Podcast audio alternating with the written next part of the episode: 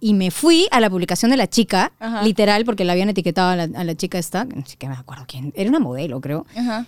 Me fui y dije, lo hizo tal fecha. Si yo lo he hecho antes, es Claro. un golazo, porque no tenía ni idea. Claro. Entonces voy. Te Veo- registro de las fotos de la. Y lo había hecho antes, lo había hecho como dos semanas antes. Aquí y yo, está la prueba. yes, motherfuckers, mañana. Bueno, Claro. te juro, yo estaba así, yo me fui con todo. Claro. Yo dije, Es ya. que a veces la gente opina porque está aburrida. No, Ya, tiene, claro. no tiene nada que hacer y es como, ya, ¿qué hago? Voy a meter hate. No, claro, no, ya me fui con todo, publiqué fecha, todo, bla, bla, bla. La página salió a decir. Ah, no, y yo dije, porque encima me metí con el tema así, súper niña caprichosa. Sorry, se han metido con mi imagen, tipo. Y están denigrando mi imagen. Bueno, tendrán que verlo con un tema legal. Si quieres ver contenido exclusivo, suscríbete a la comunidad premium de la lengua.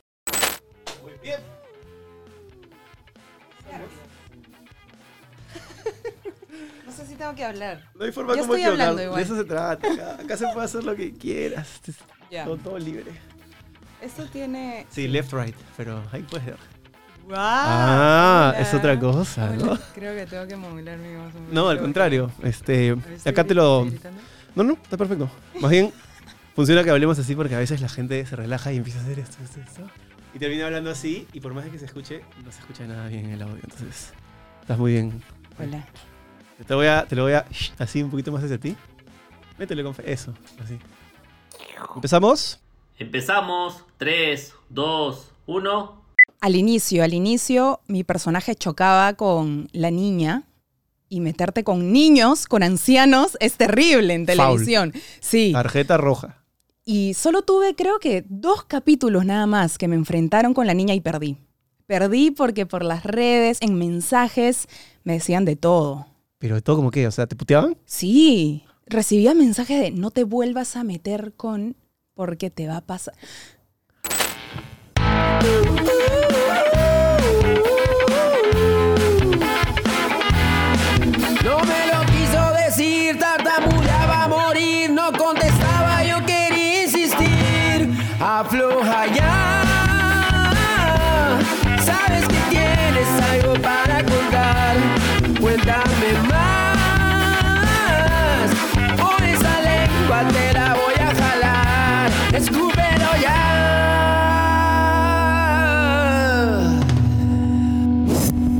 Esto es La Lengua, auspiciado por Cambista, la primera casa de cambio digital del Perú.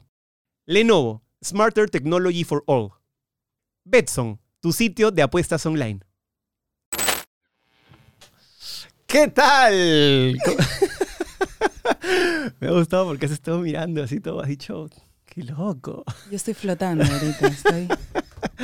Es Hola, que, uno, dos, tres. es que a ti te gusta la, la comunicación audiovisual, pues entonces eh, imagino que también miras con ojo de, de comunicadora. Finalmente una actriz es una comunicadora, ¿no? Es cierto. Además que. Escúchame, ya está grabando, ¿no? Ya estamos, ya, Uy. frente, de arranque. No, estoy, estoy un poco asombrada. Qué bonito. Espero positivamente. No, Este, claro que sí. ¿Qué, qué- qué esperabas cuando, cuando te invité? O sea, ¿habías visto el programa? ¿Tenías una idea de lo que iba a ver, más o menos? o no? Había visto la banca. Claro, la banca es el programa de entrevistas un poco más entrevistas y esto es un poco menos entrevista. Y había visto los cortitos que subes en tu Instagram. Claro, sí, Que también. me parecieron bravazos. Dije como... Eso es cuando me invitas. Ya toca, ya toca, ya toca. Sí, claro. Sí, a mí me encanta esto porque, eh, como hablábamos fuera de cámara, muchas veces las personas que recibimos entrevistas por nuestro trabajo, a veces la persona que entrevista está haciendo su chamba para una revista, para un lugar, y las preguntas son un poco wikipediescas, como yo les llamo. Y yo siempre decía, si el día de mañana yo converso con alguien, tal vez voy a preguntarle, no cómo empezó en la tele o en la novela o no sé qué, que sí, puede ser parte de, pero me interesa más otras cosas, no sé, sacarle algo más a esa persona. Y ya tenemos cinco años en el canal, este es el quinto, pero... Y la lengua tiene un año. Y la lengua es el formato más...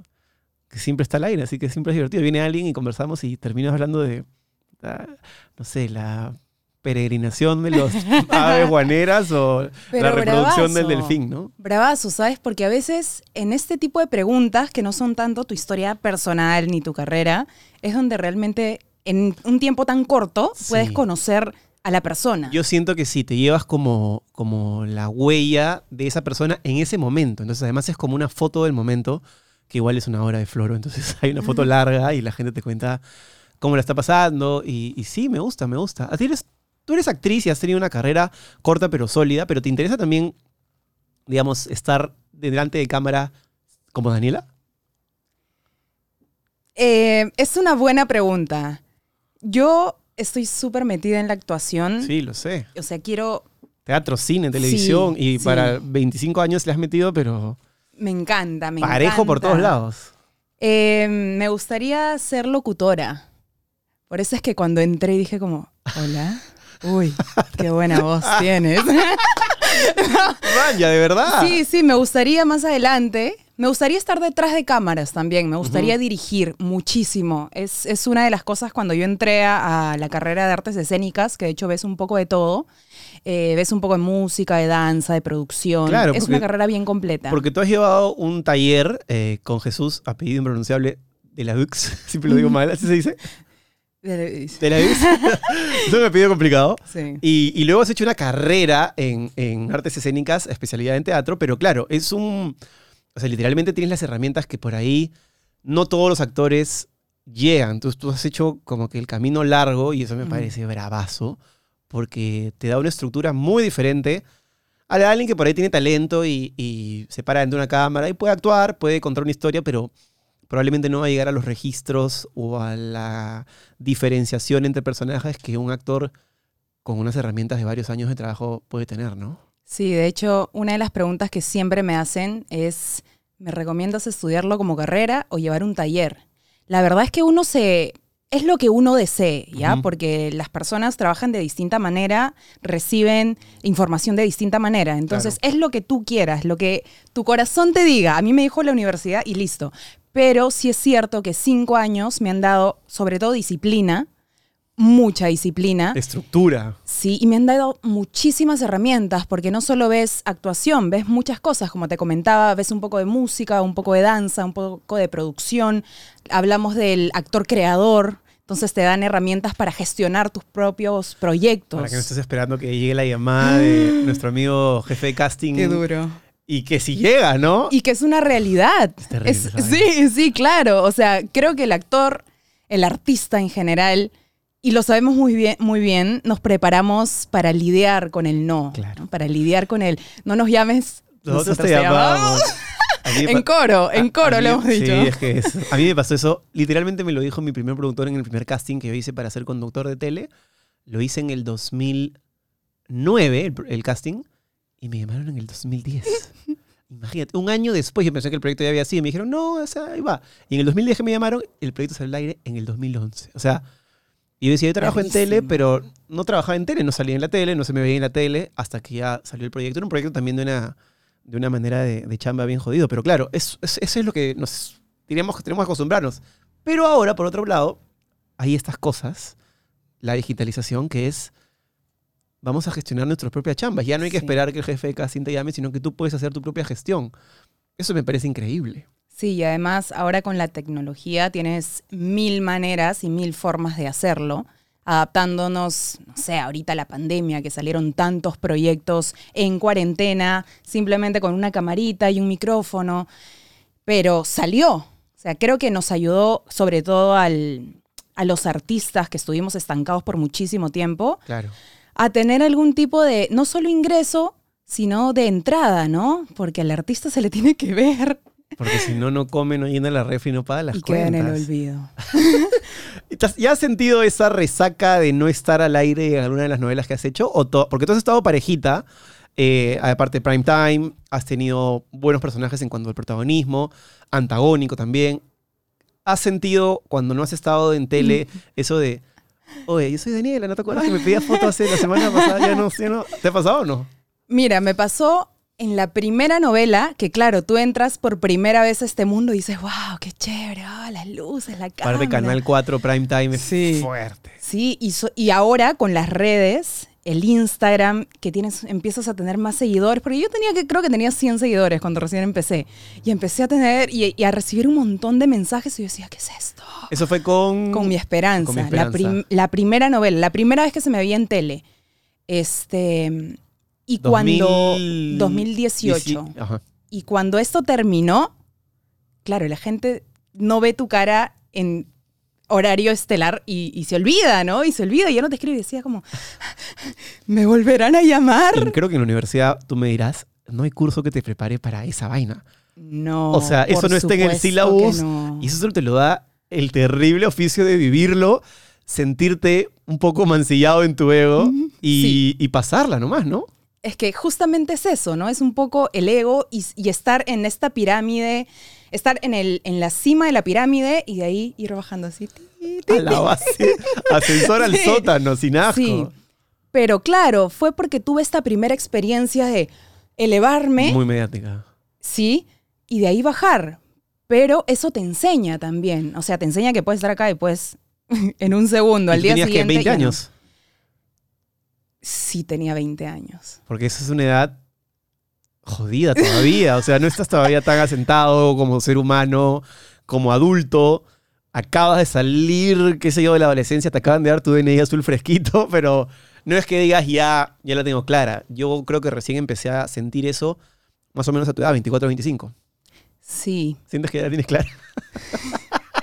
Siento que la tengo más clara. Siento que estoy un poco más asentada en lo que hago y que puedo manejar mejor este tipo de experiencias como la que hablábamos, ¿no? Ahora, si salgo de tele, no es que me, me sienta herida en el ego, o sea, sé que es parte del trabajo y estoy viviendo el momento que me toca, esté en cámaras o no, y entregando lo mejor en el presente, ¿no? Entonces, puedo manejar un poco mejor esas situaciones. Igual ya tienes una imagen, o sea, ya cuando tienes 3, 4, 5 novelas, ya el olvido, digamos, no es tan efímero como la primera vez. Que la primera vez es, ah, era esta y chao. En cambio, ya ahora tu Instagram tiene mucho más seguidores, tu propio capital digital es mayor y la gente se acuerda de ti. Incluso te reconocen por distintos personajes. Entonces te debe pasar en la calle que te dicen el título del nombre de un personaje y de repente en la siguiente cuadra te dicen otro. No, ¿sabes qué? ¿No te ahora, pasa eso? Ahora me dicen Daniela. Y es Ah, Sí, hermoso. Eso es Y el gol total. Hermoso, sí. Porque claro, en la primera me decían Silvia y yo era Silvia. O sea, no tenía identidad. Era Silvia. Sí, claro, así es. Para pues. las señoras era la niñita malcriada, me jalaban en el mercado así, ¡Ey, ch, hazle caso a la mamá! Decía, señor, por favor. Una ficción, Por favor. no me arroche. Sí, pero ahora Y cuando eres la mala, Daniela. y cuando has sido la mala, imagino que también te caía tu, tu pequeña carajeadita, ¿o no? ese es, sí, ese es otro cambio, Eso ¿no? es Loquísimo. de recibir mensajes así súper lindos. Ay, qué linda eres, que me encanta cómo actúas a recibir maldita. Y, y palabras que no puedo decir. Déjala ser, basura. Sí, pero es, es muy bonito el que te llamen por la calle con tu nombre, ¿no? Daniela. Claro, ya, ya te cuesta, ya, ya te lo Sí, claro, claro. sí, pues. es que hay un, hay un como síndrome del impostor que uno no se lo cree, ¿no? Y, Sí. y eso tiene que ver con nuestra inseguridad de artistas y, y con nuestras ganas también que nos aplaudan, pues, porque más o menos estamos parados aquí porque nos gusta recibir el aplauso del público, ¿no? Este, yo a veces he pensado incluso que de dónde viene esta necesidad de atención de algunos artistas, y me incluyo, y no lo digo como algo negativo, sino como algo descriptivo, que de dónde viene, de dónde vendrá, no sé si la niñez o algo, de esta necesidad de querer un poco de destacar, que nos aplaudan, que nos aplaudan en el teatro, que nos digan un comentario bonito en la tele, o sea, qué tanto nuestra, nuestro trabajo se mete en nuestra personalidad, porque, a ver, cuando alguien, me explico, no sé, pues un contador, por decir un oficio, hace algo mal en su chamba, están juzgando que hizo algo mal en su chamba, pero a su chamba. En cambio, cuando haces algo mal tú en tu chamba, medio que te están jugando directamente a ti, a tu cara, si es que no les gustó, o a tu manera de hablar. Entonces, puede ser un poquito más como vulnerable, ¿no? Sí, y creo que también ese, esa, no sé si llamarlo necesidad, porque suena súper fuerte, pero ese gusto de los aplausos en el teatro, de un comentario bonito también, creo que es el reconocimiento a tu trabajo, ¿no? Entonces nosotros al estar expuestos en, ante cámara, eh, nuestro reconocimiento es eso. O sea, es un comentario bonito. Claro, claro, claro. Y, y por eso es la necesidad no tanto de, de apláudeme, soy bueno, no, de decir, mi chamba está calando en ustedes, está llegando a sus hogares, o sea, te está haciendo sentir. Y, y creo que esa es la necesidad. Que Y- se puede confundir un poco con el otro lado, ¿no? Claro, fácilmente, ¿no? ¿Y de dónde sientes que te viene esa? Yo te siento como, como bien madura, eh, como que te ha llegado en un momento que no se tiene que ver con los cinco años de, de carrera universitaria, que en algún momento digo, más o menos te preparaste para lo que estás haciendo. O sea, no hay esto de, de golpe de suerte o circunstancias, sino que hay un camino bas- bastante más marcado. O tal vez de tus papás, o de dónde sientes que te viene esto de tomar la mediaticidad o la fama de una manera sosegada, tranquila, relajada. Creo que es mi forma de ser. Creo que, no sé, tú me preguntabas si de mi casa, ¿no? En mi casa siempre me dicen como, oye, le estás haciendo muy bien y yo no me la creo. En un punto decidí no creérmela. Pero para bien, ¿no? Porque tampoco está tan bueno, no me la creo y, no lo haciendo. No. Claro, mientras no haya latigazo de, Claro, de claro, flagelo, claro. inseguridad, no, todo bien. Que también, creo que son etapas que uno va pasando, ¿no? Eh, no es que tenga tanto tiempo tampoco en la televisión. No tengo mucho, pero he hecho cuatro o cinco novelas. Cuatro o cinco novelas. Sí. Y en esta, que es el antagónico, que haya llegado post pandemia, que hemos vivido cosas muy difíciles, muy fuertes, no solo a nivel personal, sino a nivel colectivo, sociedad, cual. mundo. Claro, Así es. Eh, creo que me llegó en un momento de madurez post situaciones difíciles y de un análisis y de una mirada interna en el que puedo decir, quiero que mi trabajo sea bueno, ¿no? Quiero disfrutarlo, pero que también sea bueno. No solo que sea bueno o no solo disfrutarlo, sino Las dos a la vez, sí. las dos a la vez. Y aparte un antagónico es muy bonito porque te da muchas más posibilidades de juego que el personaje la linda o el lindo o el bonito o la bonita que es un poquito flat. En cambio, no sé, o sea, a mí me han dado el malo creo que una vez y 10 minutos porque tengo cara de huevón, entonces siempre me dan el bueno o el tontito o el lindo, qué sé yo, pero nunca el malo. Y claro, cuando te dan el malo te das cuenta que, wow, acá iba a meterle, o sea, puedes hacer un montón de cosas solo con una ceja o sin sonreír, que a mí se me salen las muelas a cada rato. El poder de la mirada. Yo creo que a ti te han, o sea, tú tienes una mirada penetrante, pero si no sonríes, puede ser la mala perfectamente, ¿no?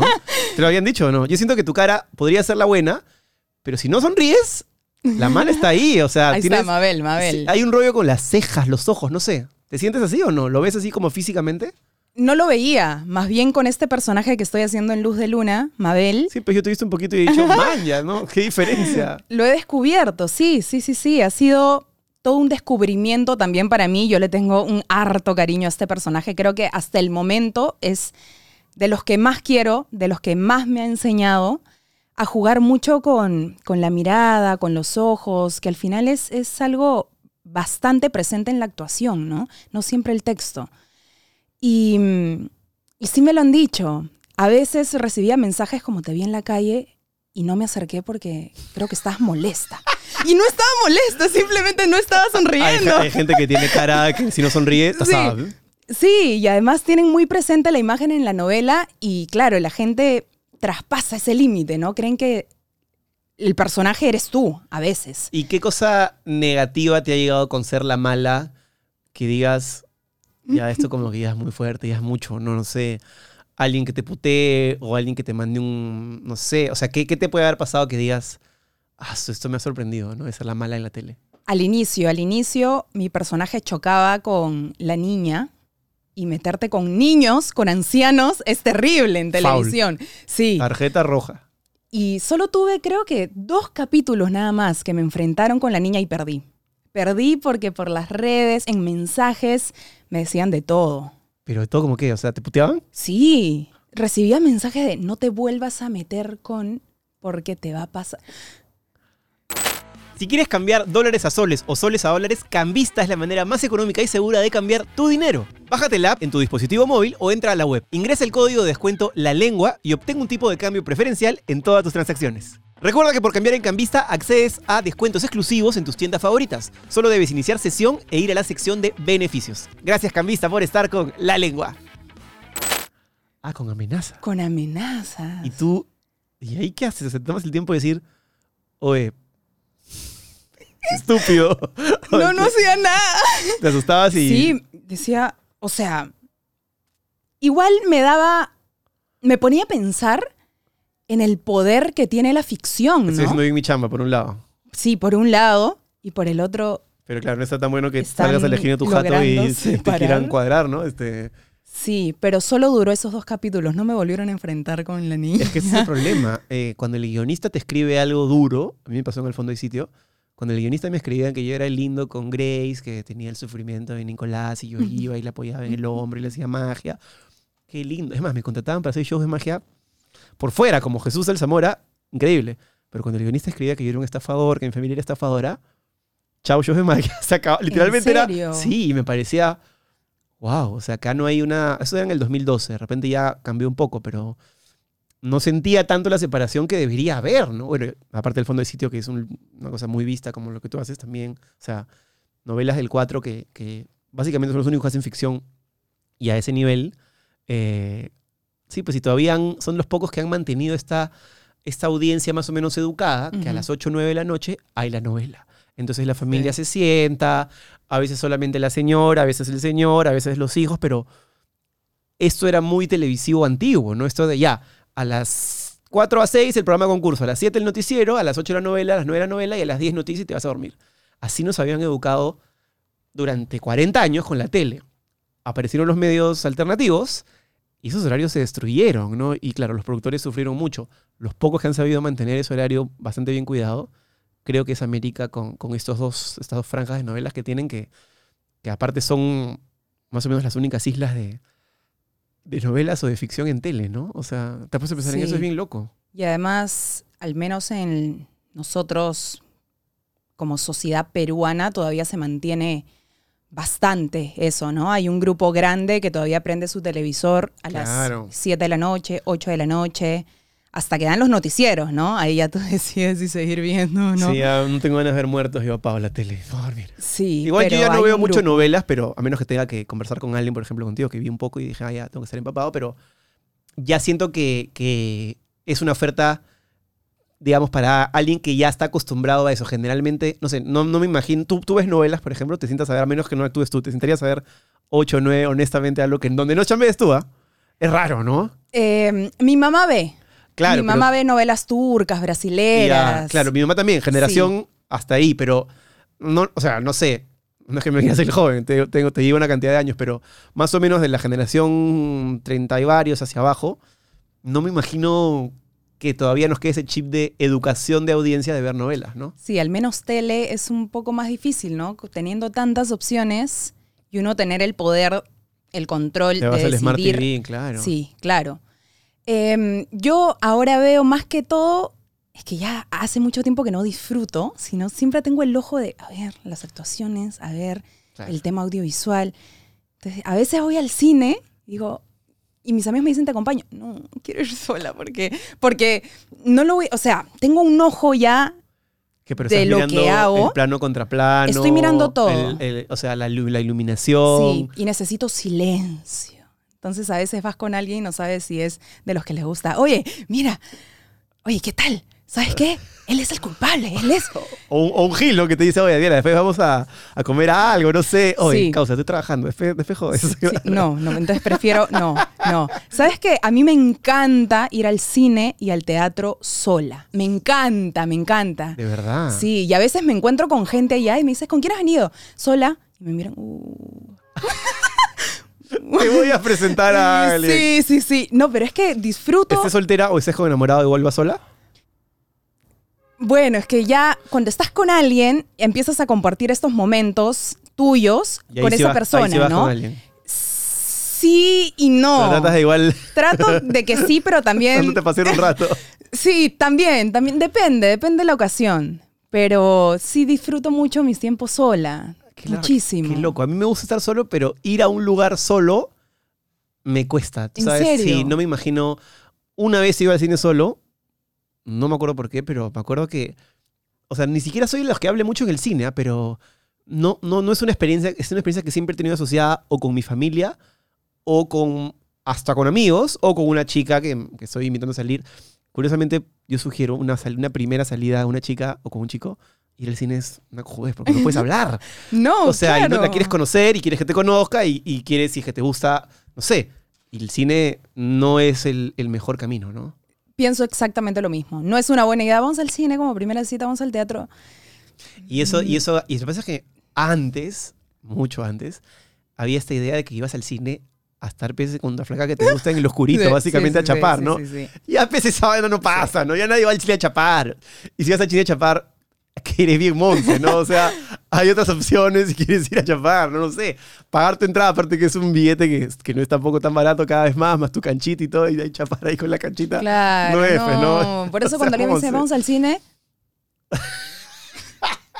Primera salida, yo viendo del cine. Sí, mm, no. Causa. no. ¿Cuáles son tus verdaderas intenciones? Porque mm, es sagrado el cine para mí. El cine y el teatro son claro, lugares sagrados. Claro, no Sí, vengas sí, acá sí. a corrompérmelo con tu gileo, con tu floro monce.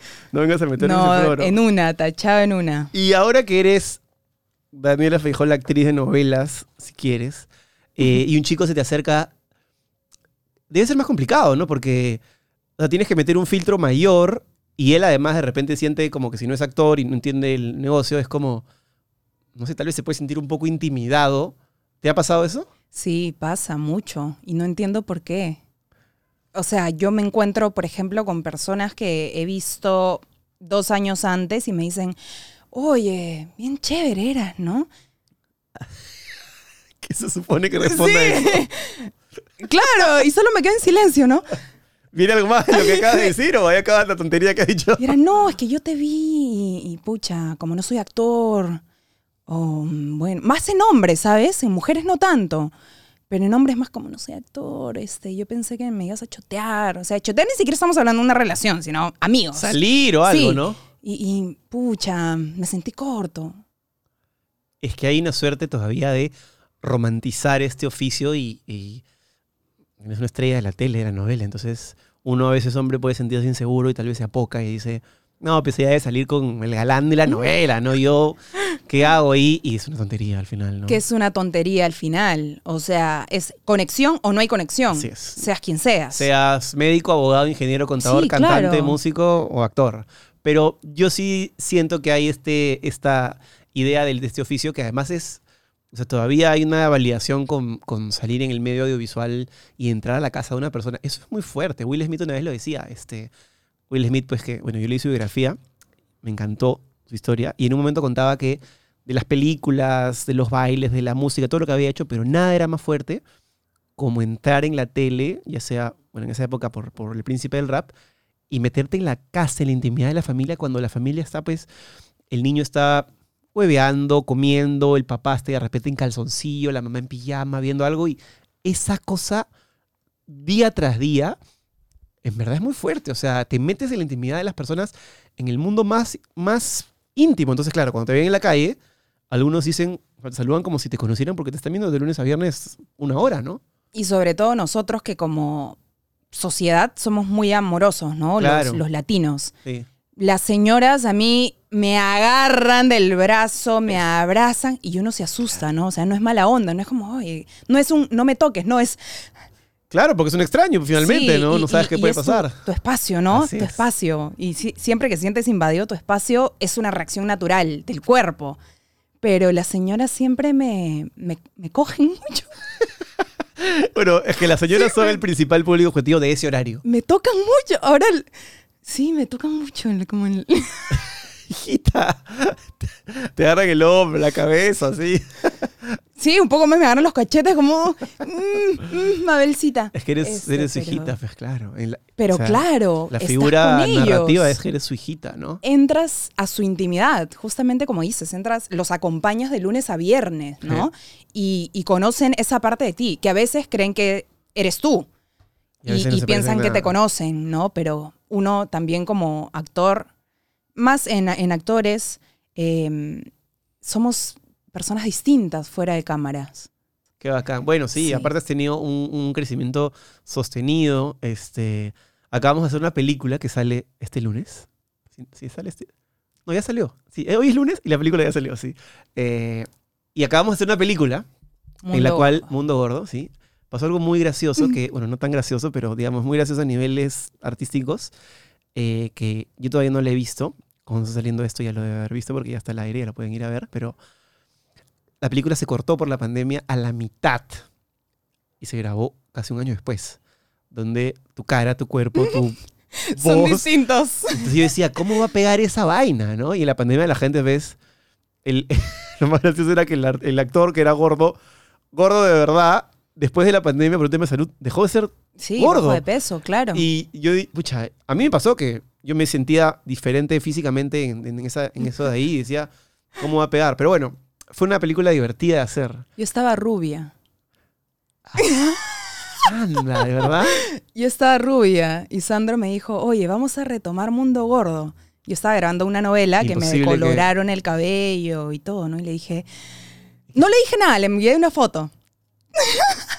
y me dijo, Uy, ¿qué fue? ¿Por qué te cambiaste el color del cabello? Le dije, es que es mi trabajo. sí, estoy trabajando, estoy haciendo un personaje. Ah, ¿y cuándo acabas? En diciembre. ¿Cuándo? Ponte, el 5, ya, el 6 te pintamos. Ya. Y así fue. Ah, no, no te llegaron a poner peluca, sino que al toque No, te... no, no, me, me- sí, me pintaron. Claro, porque yo no vi nada de eso cuando ¿No fue? actuado, ni me enteré, claro. Está un poquito más negro, pero es algo que yo sé, es algo imperceptible. Y yo sí, porque es mi cabello. Igual yo creo que el público va a tener cierta tolerancia porque va a entender que esto es una cosa que pasó en el mundo y que no se podía hacer nada, ¿no? Yo me acuerdo una escena que yo hice con mi traje de guachimán eh, y me sentía bien, o sea, físicamente estaba haciendo un montón de deporte, me sentía bien. Y después ese mismo traje de guachimán, un año después, o sea, entraba, pero yo decía, uy, ya está Post pandemia, Sí, claro. estaba- ya está post media- confinamiento. medio ajustadita. así. Es más, me acuerdo, no voy a spoilear mucho, vayan a verla, pero nosotros teníamos que hacer una escena específica y en ese momento las condiciones sanitarias del país prohibían, digamos, determinadas cosas. Nuestras- o sea, ya se ha visto en el tráiler, nosotros hacíamos como un triángulo ahí amoroso, no voy, a, no voy a spoilear mucho, pero vayan a verla. Pero había una escena que marcaba un beso.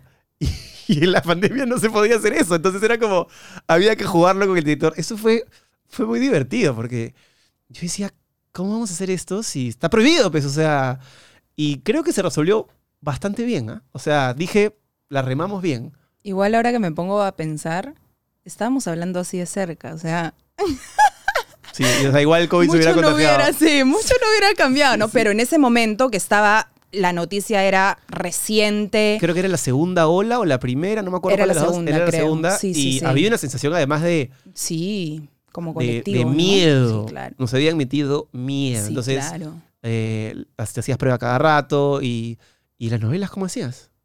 En esa novela, justo cuando se levantó el confinamiento, nos encerraron a todos en un hotel. Estuvimos dos meses y medio, que fue una locura.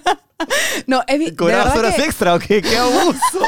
he vivido cosas bien locas gracias a la actuación. y estabas metida en tu cuarto de hotel Éramos 15 actores, creo, aislados. o menos, aislados en un hotel, cada uno en su cuarto. Y ponte, nos juntábamos un sábado. La productora no sabía, se está enterando ahorita. A, a- a, a compartir, hacer vida ¿me social, entiendes? a Claro. chupar, a vacilarse un rato. Claro, porque todas las horas o estábamos grabando, todos muy alejados, Ya, pero- sin poder conversar. Pero la gente del equipo técnico. no, ellos estaban aparte, pero nunca se quitaban la mascarilla, estaban muy lejos. Fue una locura. Y el resto de horas estás en tu cuarto mirando la pared. Qué horrible. O estudiando tu guion. Y no puedes ver a tu familia. No, Dos meses y medio. dos meses y Y medio. hay gente que era padre o Sí, madre. claro. Me vuelvo loco. Sí, Imposible. claro, y tú los veías afuera del edificio. Hola, ¿cómo están? Los escucho. Hay una Lenovo que tiene todo lo que tú necesitas, ya sea para trabajar, jugar o estudiar. En lenovo.com elige la tuya con los mejores descuentos. Encuentra laptops, tablets, PCs de escritorios, monitores, accesorios y mucho más en cuotas sin intereses. Ingresa a lenovo.com y recibe tu pedido en casa totalmente gratis. Gracias Lenovo por estar con La Lengua. yo sin poder abrazar a mi hijo tanto tiempo me vuelvo loco, me da Sí. la pálida. Me Imposible. imagino, o sea. Claro, yo- porque tú, ah, tú estás extrañabas a tu mamá o a tu papá, pero Claro. bueno, una cosa manejable, Claro. ¿no? Y también recién había tenido un perrito. A pesar que me ibas a decir recién que tenía enamorado y, y a mi causa no me lo podía chapar así. Imagínate. No, le pasó a uno de los actores que estaban ahí y. Bueno. Y aparte, si no estás, en ese, querido si estar estás en el- ese momento recién. comenzando. Claro, escobita nueva, que todo es beso, pasión, amor. Dos meses y medio fuera. No podías. Claro que, que Complicado. sí, sí, sí, sí. Pero tenía un perrito y, y no sé, eh, lo extrañaba. Había estado recién tres meses con él, oso, y lo que hizo la productora fue incluirlo en el guion, porque Ah. mi personaje era veterinaria. Ah, bueno, perfecto. Y me lo trajeron. Y estabas con él en la comunicación. No estuve como un par de días nomás, que, que fue una locura. Fue como un, no sé, como si vieras a tu hijo, pues. Sí, pues es lo, lo más parecido, ¿no? Sí. Qué y estrés. ya, pero no imagino a la gente que tenía hijos. Yo me voy 10 días de viaje. difícil. Y al décimo día, por reloj, ya me siento culpable. Me siento mal, digo, ¿qué hago acá? Me, me juzgo, soy un mal padre, debería estar con mi hijo. Y, y dos meses y medio, imposible. Bueno, hay personas que tienen que hacerlo porque tienen que alimentar a ese hijo, justamente, así que no se le puede juzgar, pero Hacíamos mucha terapia entre nosotros. qué difícil, ¿ah? Sí, no, la sensación de la película que grabamos fue chévere. Y creo que es una película interesante porque eh, la película parte de un stand-up de una persona, de un gordo. Eh, esto no es una, una cosa peyorativa, sino que es la descripción de la película, que está enamorado de una chica linda y tiene esta inseguridad de, no, pues la chica linda no se va a fijar en mí. Y un poco la comedia es que la chica linda se fija en el baboso, en el patán, en el idiota. que gracias a Dios ¿Qué es me quién? dieron- ¿Qué es quién? ¡Yo! Aplausos digitales. me encanta que me hayan dado el personaje del idiota, por fin. Este, aparte le di bastante idiotez, así que espero que salga bien. Y fue divertido, ¿ah? me vacilé. Primera vez que me dan el personaje del malo, el bacán. Me pareció chévere. O sea, obviamente tienes que contar en una película, pues el arco dramático es muy rápido, entonces tienes que hacer casi cosas medias farsescas para que, para que se entienda el gag, la gente lo permite. No sé, me gustó. ¿Era tu primera película? Sí, es mi Ah, primera sí. película. Y además... em, O sea, que debes estar como loca porque se estrena, imagino. Claro. Sí, imagínate cuando cancelamos las grabaciones por el confinamiento. Yo dije, ah, no se logró mi primera vez. la primera vez. Fiasco. Sí, pero, pero yo la pasé muy bien, la pasé súper bien, me divertí muchísimo. Además que dentro de toda esta comedia tiene un mensaje bonito, ¿no? Tiene un mensaje tan necesario. Autoestima. No, claro, no en estos tiempos, siempre, Sí. siempre, siempre. De seguridad en ti mismo. Sí, y aparte es entretenida, es chistosa, hay gags. Yo he visto un poquito todavía. eh, Yo no he visto nada, nada. nada. ¿Pero te acuerdas tus escenas así o...? Más o menos, más o menos. Porque está cortado. pues, Está cortado, está cortado y, y- y he borrado muchas cosas también en mi mente, entonces, Claro. no sé, tengo muchas ganas de verlo. Bueno, ya se ha estrenado y ahora pueden ir a ver en todos los cines. Se llama Mundo Gordo. eh, con Daniela, conmigo, eh, con Miki. Eh, bueno, un montón de actores talentosísimos. Renzo. Schuller, Camucha Negrete, en fin. Sandra Vergara. Así es. eh, gente a la que yo nunca vi, ¿sabes? no? Entonces, o sea, claro, mis escenas eran contigo, con Maju, eh, con Alex Pedemonte y después no mucho más, porque y claro, con Mickey. una creo, ¿ah? La mayoría no eran con Miki, lo veía como de lejos. Aparte, supuestamente hay una parte que el gordito estaba en el gimnasio que se tuvo que hacer en un parque por la pandemia, entonces hubo mucho juego audiovisual para que no hubiera tanta cercanía entre Sí. los actores, sí. Sí. Tú debes haber chambeado mucho más con Miki por, por obvias razones, ¿no? Sí, con casi todos, creo. Pero cuando esta entrevista salga, la película ya se estrenó. Ya se estrenó, sí. Ya se estrenó. Así que ya puedes contar algo, pero Ya sin spoilear para los que no han ido a verla, ¿no? Sí. Bueno, no, pero solo puedo decir que hemos regrabado dos escenas que en pandemia, por esta misma cercanía que, que no se podía, em, Sandro y, y todo el equipo decidieron que eran necesarias y las hemos regrabado. Ah, sí. Sí, las hemos regrabado para que haya contacto. Para que haya chapes. Contacto. Vayan a ver si quieren saber qué pasa. Claro, sí, pues. Ah, mañana no sabía. Sí, sí, sí. ¿Hace poco o Un no? par nomás, un par. Hace un mes más o menos. Ah, hace nada. Hace nada. O sea, literal. O sea, igual, igual, ¿no? Pero Cap, el editor ha visto ahí, necesito esto, vayan a grabar. Sí, o sea, bueno, ya hay un grupo que ha visto la película y, Qué paja. Y, y en conjunto decidieron como, está bueno, pero hay que darle más potencia, ¿no? Con este, co- somos seres humanos, necesitamos el contacto, querramos o no. La verdad que sí. La verdad que Sí. sí. Desde las cosas que yo más extrañaba cuando, cuando estábamos en la pandemia, ¿no? Abrazar a alguien, darle un beso a tu, a tu amiga, a tu amigo, no sé. Con- somos, aparte somos querendones, pero no somos escandinavos que, ¿no? O sea, de lejitos nomás o, o, o sí, pues este, las personas que tienen otra cultura no están en nuestros genes, ¿no? Los rusos tal vez son un poco más así, de la vez que recuerdo haber viajado por allá. Pero, pero sí. Y fuera de la ficción, ya nada de ficción, nada de dirección. ¿Te ves haciendo algo, no sé, audiovisual, digital, algo sé que te gusta la moda, de repente algo por ahí, pero algo más como sostenido en el tiempo? Em, no lo sé. O sea, tú, tú, tú, tú miras- te proyectas al 2023 y te ves básicamente actriz. Sí, sí, es algo que siempre he querido. Me veo estudiando muchas más técnicas, perfeccionando la técnica, dirigiendo, tal vez no tan pronto, pero en un futuro me gustaría dirigir ¿Qué? ¿Tele, teatro, cine? Lo que sea. lo que sea, lo que sea. Creo que la actuación finalmente es una, ¿no? Acomodada a las plataformas, pero estás actuando finalmente. Entonces, no sé, no sé todavía. Estoy muy en mi presente, ¿sabes? Me parece bravazo. A los ansiosos nos pasa que no nos cuesta Ah. disfrutar del presente. Bueno, antes no lo hacía tanto, pero creo que... No, no eres ansiosa. Sí, un poco. Puta, a, mí, a mí me han, ata- a mí me han dado hasta ataques de pánico y es terrible, así. Sí, pero creo que es uno de los efectos eh, confinamiento, Claro. vivir mucho el presente. Entonces estoy, estoy, ya no planeo tanto. ¿Antes ¿No? sí? Antes sí mucho. O sea, te veías hasta que casada con hijos, una familia, ¿sí? Sí, claro, todo. Todo. Sí. Sí, todo. Dejé de hacerlo, ¿no? O sea, planeo lo que esté a mi alcance y, y- y esté de aquí a un año, al ¿Sí ¿Te otro. gustaría casar, tener hijos, todo Me esto? encantaría, así, en un futuro muy lejano. Claro, de todas maneras. 25 sería, creo muy yo, un-. Pero sí me, o sea, sí me gustaría. No lo siento nada cercano, Claro, pero no, no. Arriba de la base 3 ya te pones a hacer casting si quieres, ¿no? Para que creo que es una buen- un buen momento, ¿no? Sí, o sea, antes sí, no sé, no sé qué, qué me depare el los, futuro. 20, los 20 creo que es para probar, equivocarse, viajar, cagarla, aprender. Los 20 es un espacio de ensayo-error bien... Ensayo horror. Y, y sin culpa, o sea, claro.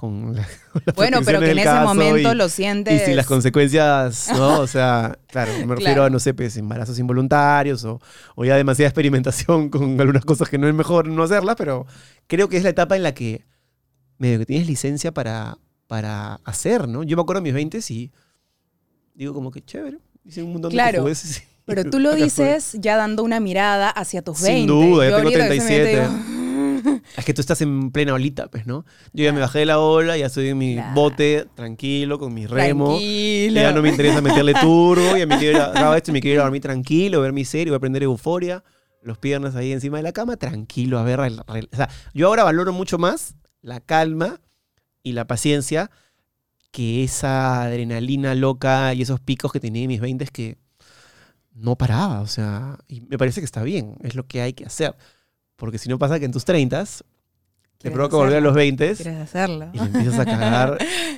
Y no, no corre, sí. No, hay que llegar a los 30 ya rodados, pues, ¿no? Si se puede. Sí se puede. Sí, sí. Pero mm, igual siento que la vida se va poniendo mejor. ¿Tú qué opinas?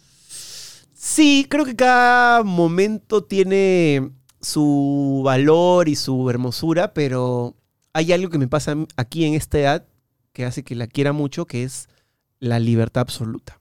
Es la primera vez fácil en toda mi vida que siento que me he ganado mi libertad.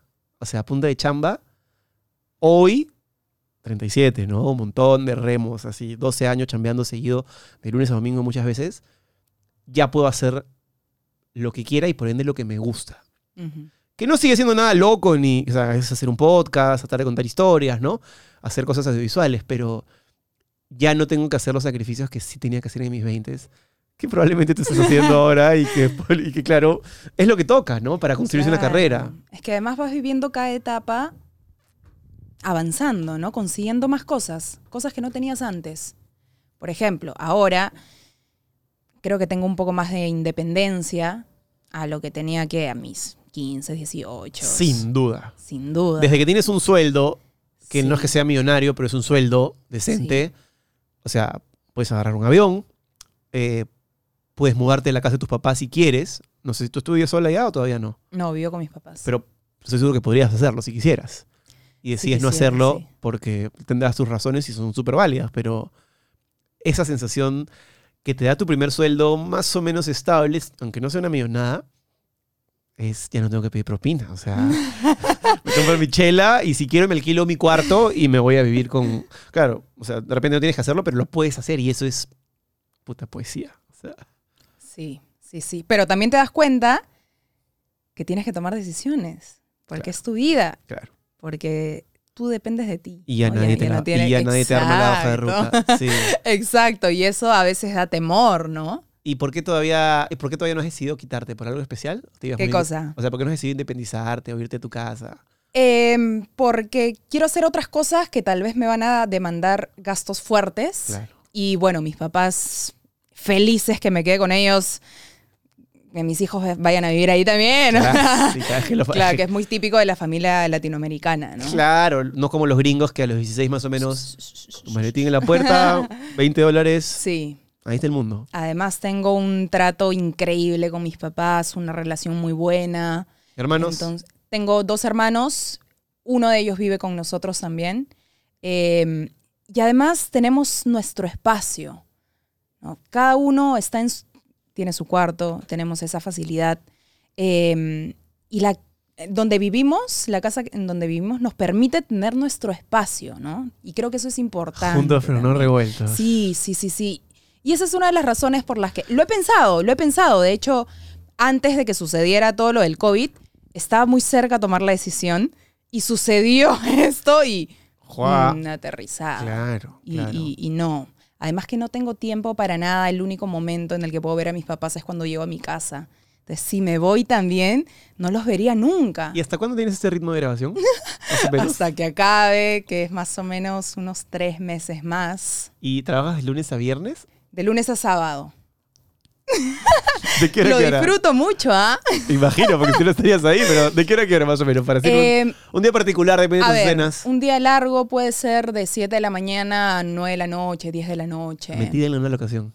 Sí, sí, sí, 20 sí. escenas, 22 escenas. Un máximo de 20 escenas. Máximo, máximo. O sea, un día largo puedes hacer 15 escenas fácilmente, ¿no? Y un día corto, Un día corto puedes hacer una. No sucede, pero puede más si suceder. tu personaje es importante. Claro, dependiendo del personaje, en qué está la historia. ¿Y que, sábados igual o mediodía? eh, sábados, no, igual. Igual. Lo que pasa es que nos ha ganado el aire. Entonces ahí es más complicado, porque por ya qué? no depende de nada. ¿Por qué les ganó el aire? ¿Qué fue? Em, ¿Descoordinaciones bueno, de algo? No, del barrio suele grabar muy cerca al aire. Este, creo que otras, hay otras productoras que guardan novelas incluso. O sea, graban toda una Sí, novela y la guardan, pero. ProTV, por ejemplo. Sí, ¿Tú solo has trabajado con Del Barrio? ¿También solo he trabajado con Del Barrio. Y Del Barrio suele grabar así. Entonces hay momentos en los que grabar una escena te toma mucho más tiempo de lo que pensaste y la tienes que pasar para el día siguiente y ya es un día menos y ya estás al aire. Y te termina ganando, todo, sobre todo en una producción, por ejemplo, Luz de Luna es una producción ambiciosa porque el protagonista es un cantante de cumbia y hay conciertos. Entonces, grabar un concierto te demanda mucho tiempo. Y al final salen 45 Y segundos. Qué no loco, ¿no? Casi nada. Sí, sí, sí. Eso es lo caso. Entonces, creo que eso es lo que hace, lo que ha hecho que nos gane el aire. Pero Además, entonces- cruces de horarios, los actores tienen, tenemos cosas que hacer Pero, fuera de. pero tu vida social entonces está destruida. O sea, Destruida. Yo quiero agradecerles a mis pocos amigos que saben, ¿Se acuerdan de ti? que, que se acuerdan y, y que me aprecian y que saben que si les digo no puedo, no es porque y no me imagino quiero. que llegas el sábado 10 de la noche y juerguear, juerguear tu vieja, ¿Juerguear? quiero dormir, ¿no? Por favor. O sea, no me molesten al día siguiente nada que al. Y el domingo que es sagrado, El domingo es sagrado, sí. El domingo es familiar o. No Y sé, relajación si tenga absoluta. otra cosa, ¿no? A veces chambeo los domingos también. Pero no la novela. No, no en la novela, en, en cosas X, ¿no? La Liga 1 Betson continúa y los equipos se aferran a lo alto de la tabla con la ilusión de poder ganar el clausura y luego pelear el campeonato nacional. Betson ya tiene las cuotas para el posible campeón de la fase 2. Sporting Cristal es favorito con una cuota de 2.50. Lo sigue Alianza Lima con una cuota de 3.80. Y si Melgar se queda con el clausura, puedes ganar 4.50 veces tu jugada. Regístrate ahora ingresando a betson.com y descubre la nueva oferta de bienvenida que tienen para ti. Recuerda que puedes retirar tus ganancias directamente a tu cuenta bancaria. Gracias Betson, tu sitio de apuestas online, por estar con La Lengua. Sí, estoy en la universidad todavía. Este es mi último ciclo. Anda, ¿y cómo haces? Llevo como siete años en la universidad. ¿Cuántos cursos tienes ahorita? Tengo tres. ¿Y cómo los, o sea, los haces a distancia o...? Eh, me respetan mis horarios. Ah, ya los Voy- has dado previamente. Claro. Sí, sí, sí. Voy, hago mi clase, regreso a grabar. Hay algunos cursos, dos de ellos son el presencial. TUC, ¿no? Sí, y uno es virtual. Entonces voy, regreso. Qué abuso. ¿ah? Pero es que si no, no acabo. Ya voy siete años estudiando. Y la carrera dura cinco, ¿no? La carrera dura cinco. Ya soy bachiller, digamos que los cursos prácticos, los cursos de carrera, carrera ya están hechos. Pero si quiero ser licenciada, por si más adelante quiero enseñar y quiero hacer una maestría, necesito acabar porque necesito acabar, ¿no? Entonces, Para maestría te piden licenciatura. sí. Y para enseñar, ahora te piden maestría. sí, los profesores como locos haciendo su maestría. yo soy en bachiller en Derecho y, y no pienso sacar mi título porque no, no voy a ejercer Derecho. Bueno, lo ejerzo de alguna manera, siento que soy empresario de esto, pero, pero o sea, sé lo que es un contrato, eh, no sé, tengo la noción clara de lo que son los impuestos, en fin, todo siempre en regla, pero no me veo pues litigando Claro. como un abogado de verdad, ¿no? Pero qué vida tan... Escucha, me da una flojera. me ha hecho acordar cuando yo estaba así y, y claro, ese ritmo de Marte lo aguantas unos meses, pero de ninguna manera puede ser algo que te, que te pongas durante varios años porque tu cuerpo lo empieza a resentir. Sí, sí, sí. De a- a- algo te empieza, a mí me sonó la alarma con las cuerdas vocales, puede ser, no sé, eh, estrés o, o ya me o pasó. fatiga o un, un, no sé, un somenaje, esas vainas que tu cuerpo te dice, aguanta y pup. Sí. ¿Te pasó algo así? Estuve grabando una novela, estuve en la universidad, que me metí como a cuatro cursos, o sea, tres no es nada, en verdad. Me metí a, la universidad, estaba haciendo función en teatro y hacía microteatro, que es en las madrugadas. Fue una locura. No podía más, eh, estaba muy estresada, me dio un cuadro de acné. Así, así lo expresó mi cuerpo. Y justo coincidió con la pandemia. O sea, fue como un poquito en el que ya estaba a punto de colapsar. Confinamiento, todos. Casi, casi fue, gracias porque me salvaste. Sí, sí. Yo estaba feliz. Ay, descansito, un ratito. Un ratito.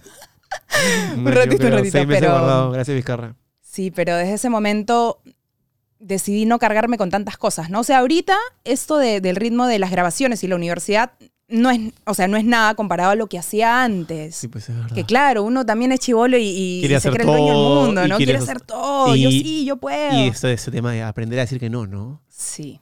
Eso te habla un poco del, del, del negocio. ¿Y algo en digital no te provoca?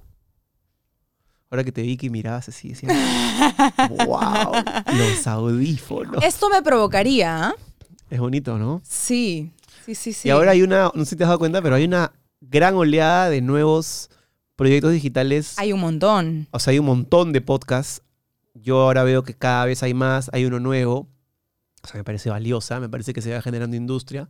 Y me parece que obliga a la gente a tener que diferenciar más su producto, invertir un poco más en luces, producción, cámaras, en idea, en concepto. Y me encanta, me parece que es, es una gran oportunidad para empezar algo. Y creo que surge de que nos gusta mucho la inmediatez, ¿no? El hacer clic y ver. El poder adelantar, retroceder. Y Queremos poder, todo muy rápido. y poder ¿no? verlo a la hora que te dé la gana. Eso es magia Sí. pura. O sea, no tener que estar esperando que alguien me diga. Yo ya no me imagino. O sea, ahora me está pasando, por ejemplo, con, con esta serie Better Call Saul. No sé si la has visto. La precuela de Breaking Bad. Que solamente estén a los martes.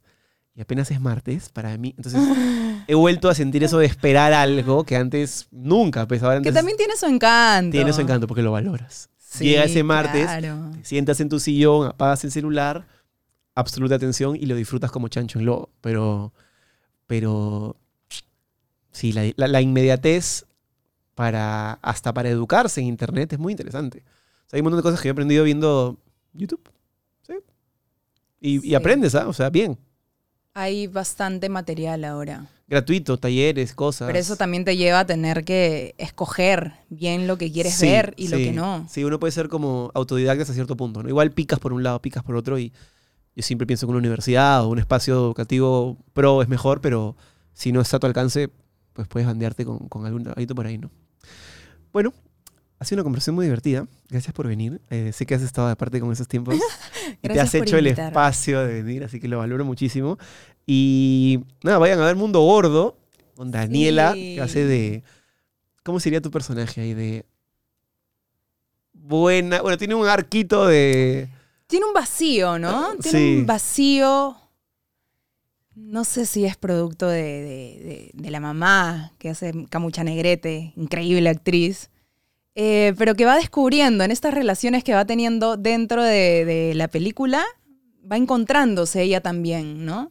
Uno creería que, que no tiene problemas porque le va bien, pero siempre hay este, este vacío. Ahora que estamos terminando la, la conversación, justo sale este tema. Me acabo de acordar, me acabo de, acordar de, un- de una parte del tráiler en la que se me acusa al pobre, al pobre personaje que yo hago, Gerardo, muy graciosa que tienen que ver, que es un, un rumor que lo malean al hombre de, de- del manicero, de Chiqui. Eso debe ser... O sea, ¿Por qué afecta tanto eso? Eso te caga Tengo mucha curiosidad. Lo que pasa es que mucha de nuestra virilidad, seguridad como hombre, lamentablemente, está asociada al pene. Está asociada a tu pene. Entonces, claro, hay una idea de que el pene tiene que ser pues, más o menos un bate de béisbol, que es una estupidez, porque finalmente eso no es funcional para nadie, ni para ti ni para ella. Pero claro, que la sociedad te acuse de manicero, como le pasa a este personaje, es algo que nos afecta en el ego tremendamente. Y, y ya no importa si lo eres o no, porque ya está ahí. Claro, ya está el rumor. Así es, y ahora tienes que luchar a la contra para probar que no eres. Entonces, claro, ¿Cómo es- lo haces? ¿Cómo pruebas que tienes que hacer la de. La de. de desenvainar. pararte ahí enfrente. Claro, o. estirándote, estirando? Y la verdad que te pones, a- maya, en y te pones a pensar que todo es un rumor, o sea, porque una chica dice eso y de repente la chica lo dice porque está mintiendo, porque está. No sé, porque le cae mal, porque hace una broma y te puede cagar la, la, la propaganda. ¡Qué fuerte! Es que así somos los hombres. Es- lo que pasa es que es algo que a las mujeres no les pasa porque Claro. Estoy intentando hacer una... ¿Cuál sería, no? El- la comparación con No una mujer. hay. No la encuentro. O sea, hay unas mujeres que no se sienten, según lo que yo he escuchado de muchas amigas, que sienten que tienen que ponerse tetas, por ejemplo, porque sienten que así eso les va a dar más seguridad, más femenidad, pero es que nadie se va a burlar de una chica que no tenga tetas o que no tenga poto o piernas. Es como, es una característica. no suele ser como... Ay, Claro. ay, pero no suele ser. Así es, pero el hombre puede ser gordo, puede ser pelado, puede ser feo, puede ser bonito. Pero si es que le dices eso, lo desarmas. Es- somos bien básicos para esa vaina. Lo escuché mucho en el colegio. Tú estabas en colegio mixto. Sí. Y a tus patas se jodían de maniceros. Todo el tiempo, todo el tiempo. Creo que era el- el- la única broma que tenían.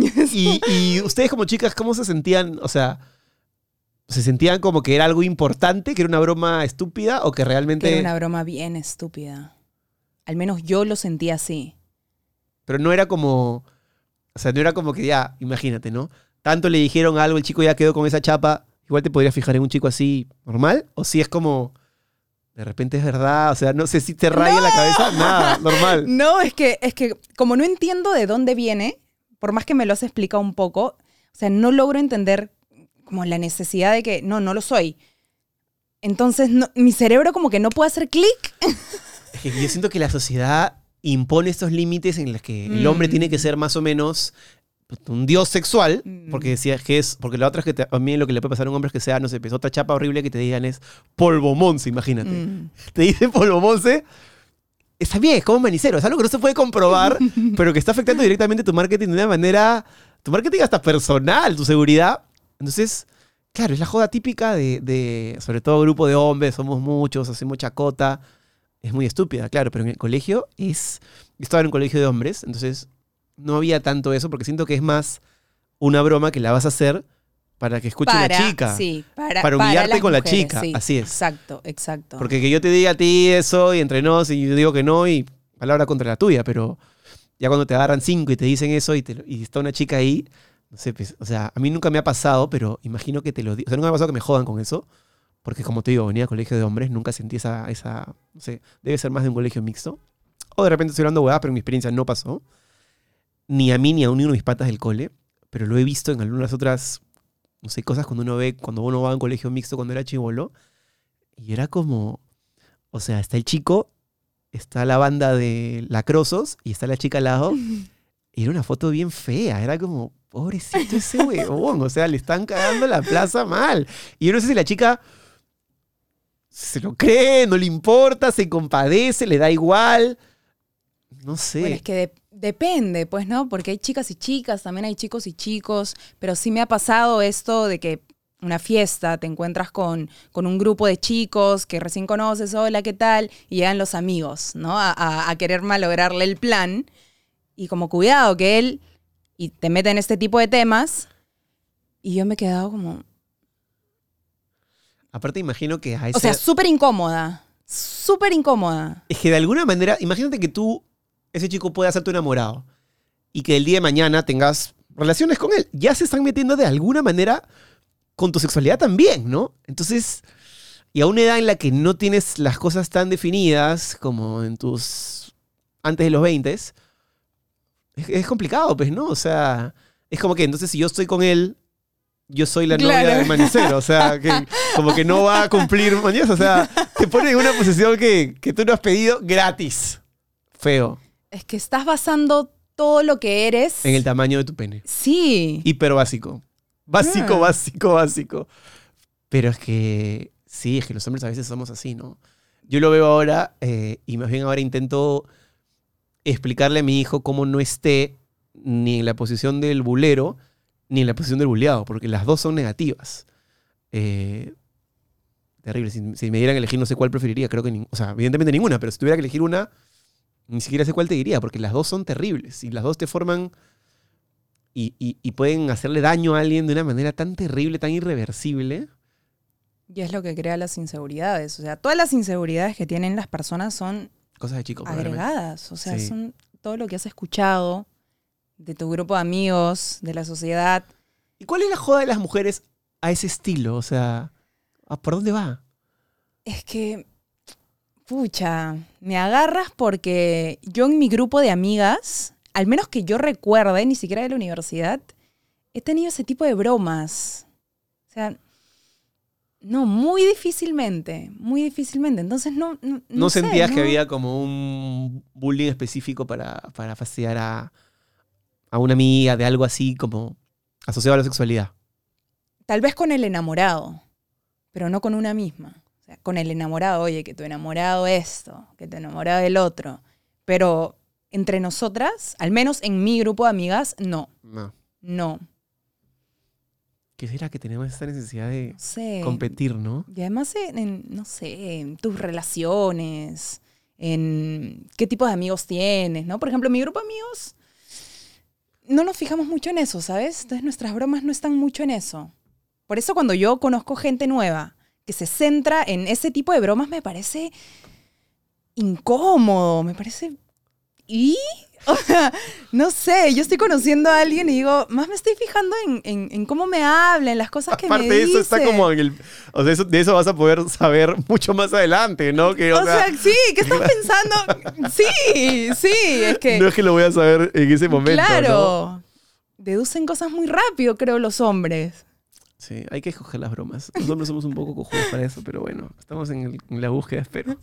Muy bien, muchas gracias por venir, Daniela, que la sigas rompiendo en todas tus novelas, teatro y en todas las cosas que hagas. Eh, y vayan a ver Mundo Gordo, que se van a vacilar. Vayan a ver Mundo Gordo en todos los cines. Excelente. Gracias por venir. Gracias por invitarme. Un gusto. Nos vemos en la siguiente. ¡Chao!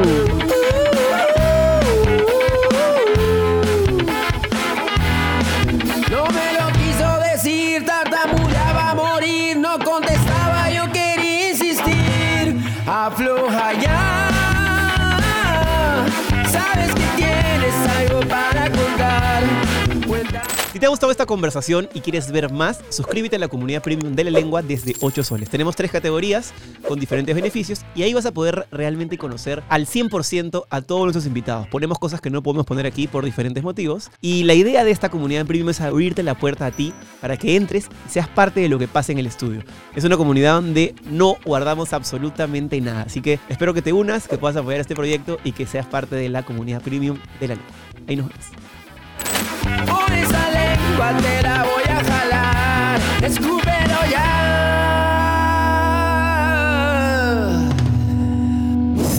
Esto es La Lengua, auspiciado por Cambista, la primera casa de cambio digital del Perú. Lenovo, Smarter Technology for All. Betson, tu sitio de apuestas online.